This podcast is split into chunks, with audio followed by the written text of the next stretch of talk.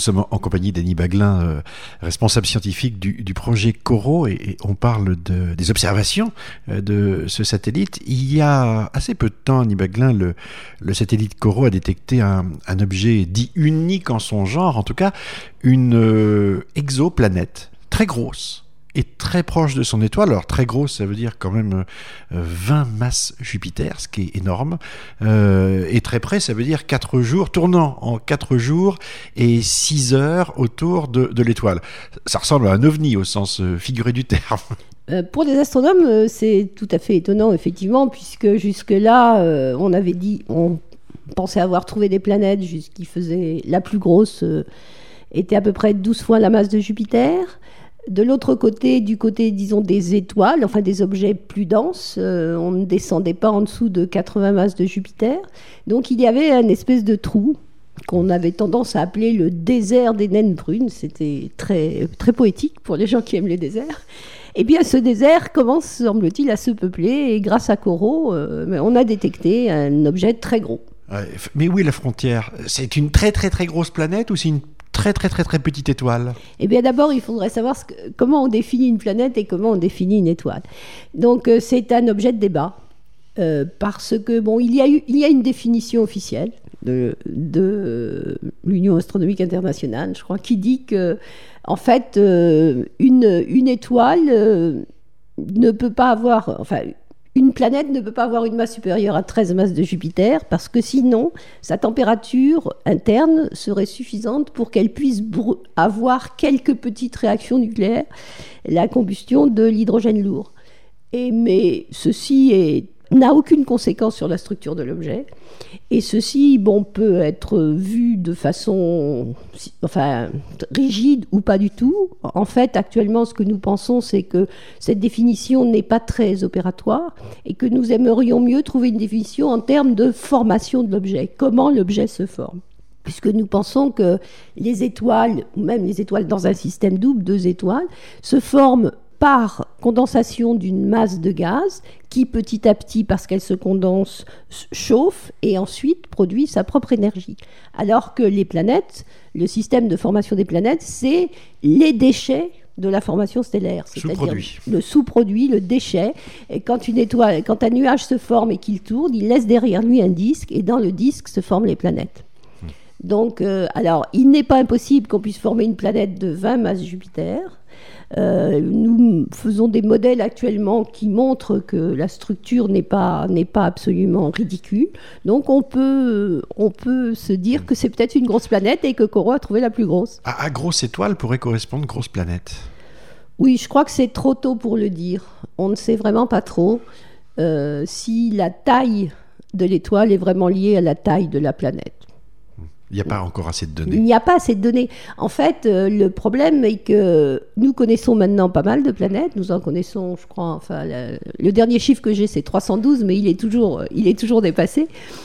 Mais nous ne connaissons pas précisément la masse de toutes ces planètes, ni leur rayon, ni leur densité. Nous le connaissons pour quelques objets qui, justement, ont été observés par la méthode des transits et aussi en spectroscopie, comme les objets coraux. Alors revenons à la méthode des transits, parce que celle-ci, elle a été euh, justement détectée euh, par Corot grâce, à, un transit. Donc là, le schéma de la découverte, c'est euh, l'observation de l'étoile, et puis à un moment donné, il y a une diminution de la lumière de l'étoile, donc vous présupposez qu'il y a un objet qui passe devant, et là, qu'est-ce que vous faites? Alors donc, en fait, il y a cette diminution, elle est périodique, et dans le cas de cet objet, on l'a vu, je crois, 46 fois.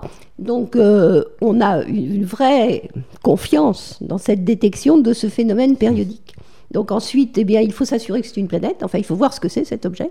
Donc en fait, on passe là au télescope au sol et euh, on commence d'abord par vérifier de façon euh, avec des, des, télescopes de taille intermédiaire que c'est bien l'étoile que l'on croit qui subit la, variation de luminosité, et pas une petite étoile à côté qu'on n'aurait pas vue, et qui aurait pu être euh, confondue par Corot mhm. avec l'étoile principale. Et ça, ça nous permet déjà de, d'augmenter notre degré de confiance. Et ensuite, on, fait, on, va sur les grands télescopes de 4 mètres et on fait des observations du, en spectroscopie pour mesurer la vitesse du système, enfin du corps orbitant fait, on mesure la vitesse de l'étoile qui est la conséquence du mouvement orbital de l'étoile et de la planète l'une autour de l'autre. Et alors là, ceci nous permet de préciser la masse de l'objet. Donc on obtient la masse et avec ça, ben, on, peut confirmer le fait que c'est une planète ou que c'est une autre étoile. Alors dans ce cas, bah, c'est ni l'un ni l'autre ou les deux, mon capitaine. Là, c'est une vraie chaîne. Hein. Euh, ah, c'est une chaîne. Détection, euh, et puis ensuite euh, observation au sol, et puis on grimpe en, taille d'instrument. Alors c'est une chaîne, une chaîne très longue. Ce qu'il faut bien faire comprendre, nous sommes toujours impatients, mais là, il faut accepter d'être patient et d'attendre que les observations au sol soient faites que souvent il faut attendre un an parce qu'on n'a pas fini les observations et l'étoile n'est plus visible du sol, il faut attendre qu'elle revienne. Donc c'est un long processus mmh. euh, de façon à vraiment confirmer les objets. Alors, euh, on a, entre guillemets, souvent vendu Coro comme étant euh, capable de détecter des objets euh, assez petits. On a parlé de quatre, quatre masses terrestres ou, des objets comme ça. Vous cherchiez du petit, vous trouvez du gros. Qu'est-ce que ça eh signifie? Eh bien, ça signifie que tant qu'on n'a pas fait, c'est de la recherche, et que tant qu'on n'a pas regardé, eh bien, on, ne sait pas ce qu'on va trouver. Et je pense que c'est le cas de toutes les expériences originales. On n'a jamais fait, on n'a jamais vu comme ça. Eh bien, on trouve, on trouve ce qu'il y a dans la nature qui n'est pas du tout forcément ce qu'on avait pensé. Mmh. Et c'est tout à fait le cas aussi des observations en sismologie dont on parlait tout à l'heure. On est en train de probablement tomber sur des phénomènes euh, qu'on n'avait pas du tout prévus. Mmh. Et, je pense que ça va, ça va, ça va venir de plus en plus, euh, de plus en plus rapidement maintenant que les données sont disponibles. On a, on a un œil nouveau, on voit différemment.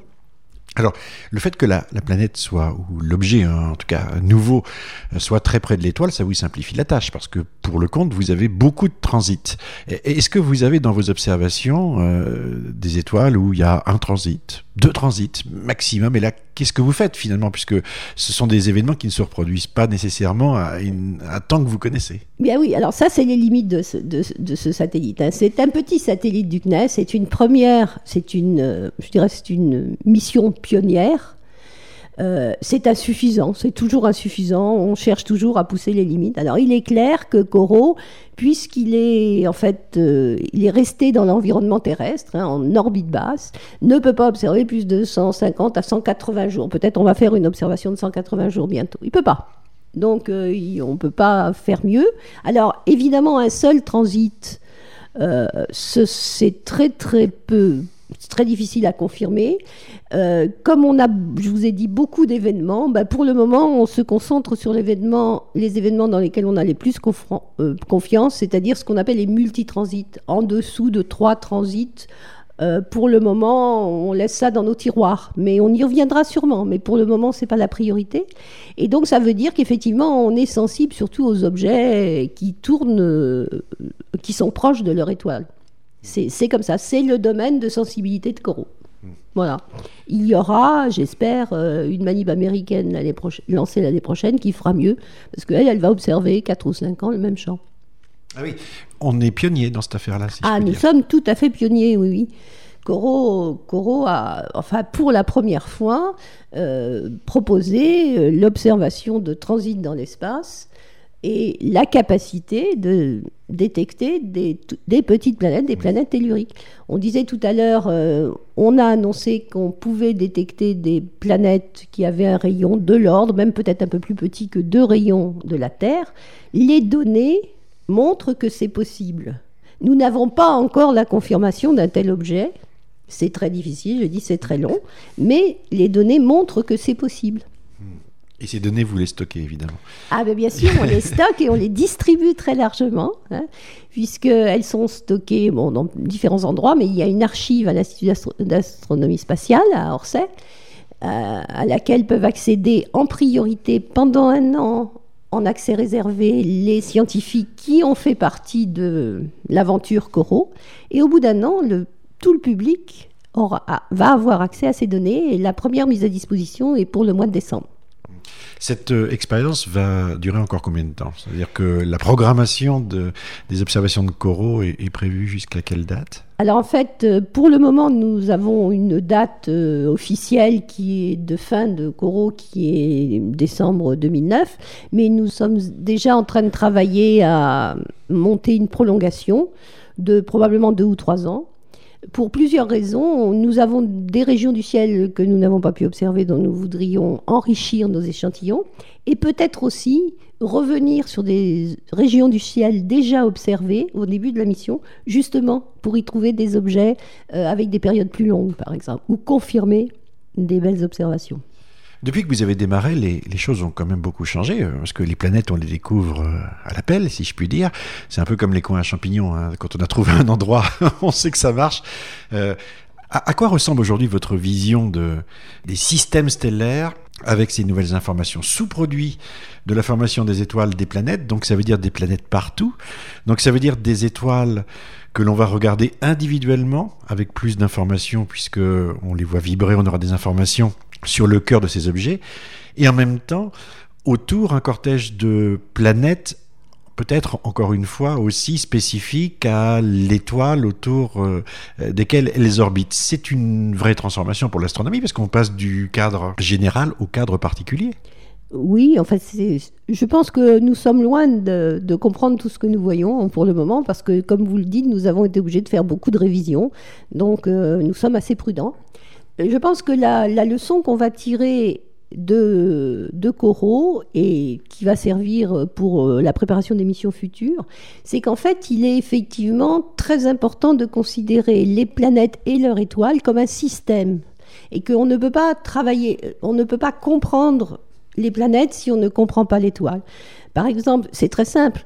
Les mesures de spectroscopie nous donnent le rapport des masses entre la planète et l'étoile. Les, mesures de transit, comme Fekoro, nous donnent le rapport des rayons entre le rayon de l'étoile et le rayon de la planète. Si nous sommes incapables d'estimer les, ces paramètres pour l'étoile, nous ne pouvons pas les donner pour la planète.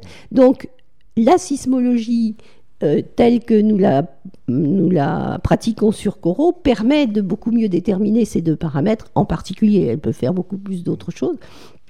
Et donc, euh, je pense que le futur, ce sera de faire des études communes sur des systèmes étoiles-planètes, de faire à la fois l'étude de la structure interne de l'étoile et du cortège planétaire. Vous pourriez attraper des super-terres avec Corot?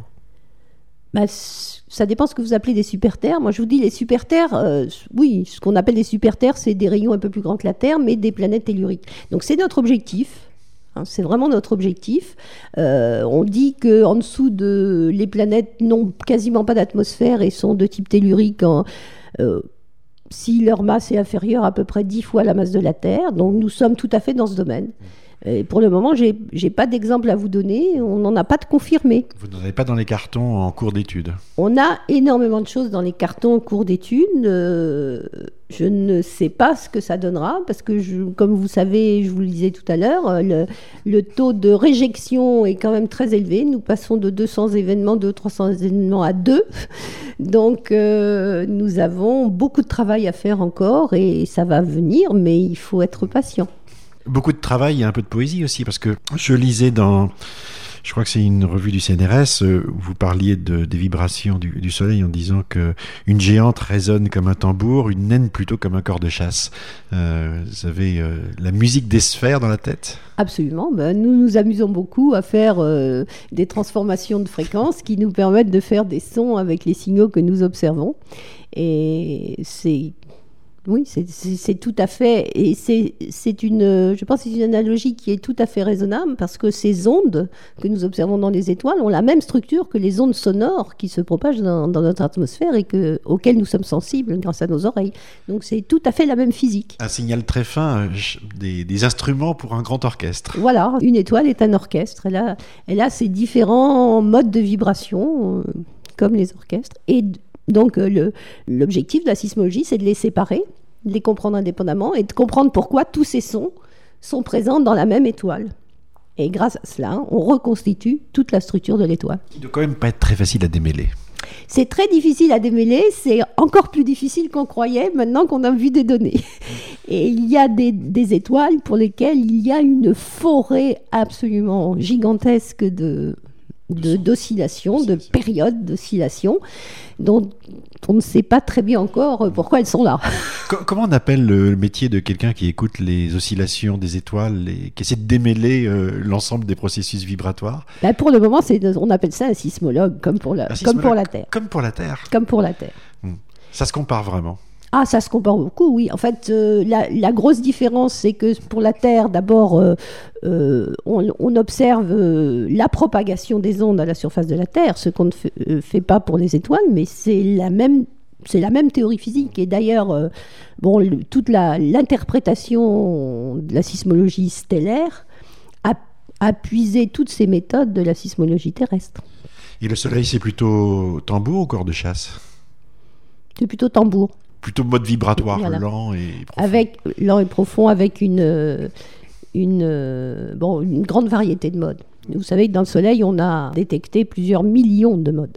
Plusieurs millions de modes vibratoires dans le Soleil. Alors en fait, ils ne sont pas tous indépendants. Il y en a certains par paquet qui sont le même mode, mais modulés par la rotation du Soleil mais on en est à quelques millions. Et ça peut nous aider à comprendre, euh, je veux dire, le, évidemment le mode de fonctionnement, mais aussi, j'allais dire, la, la, façon dont il va évoluer, euh, les fameux cycles solaires dont on discute. Alors les cycles, ben, j'espère bien que grâce à Coro, on va faire des gros progrès là-dessus.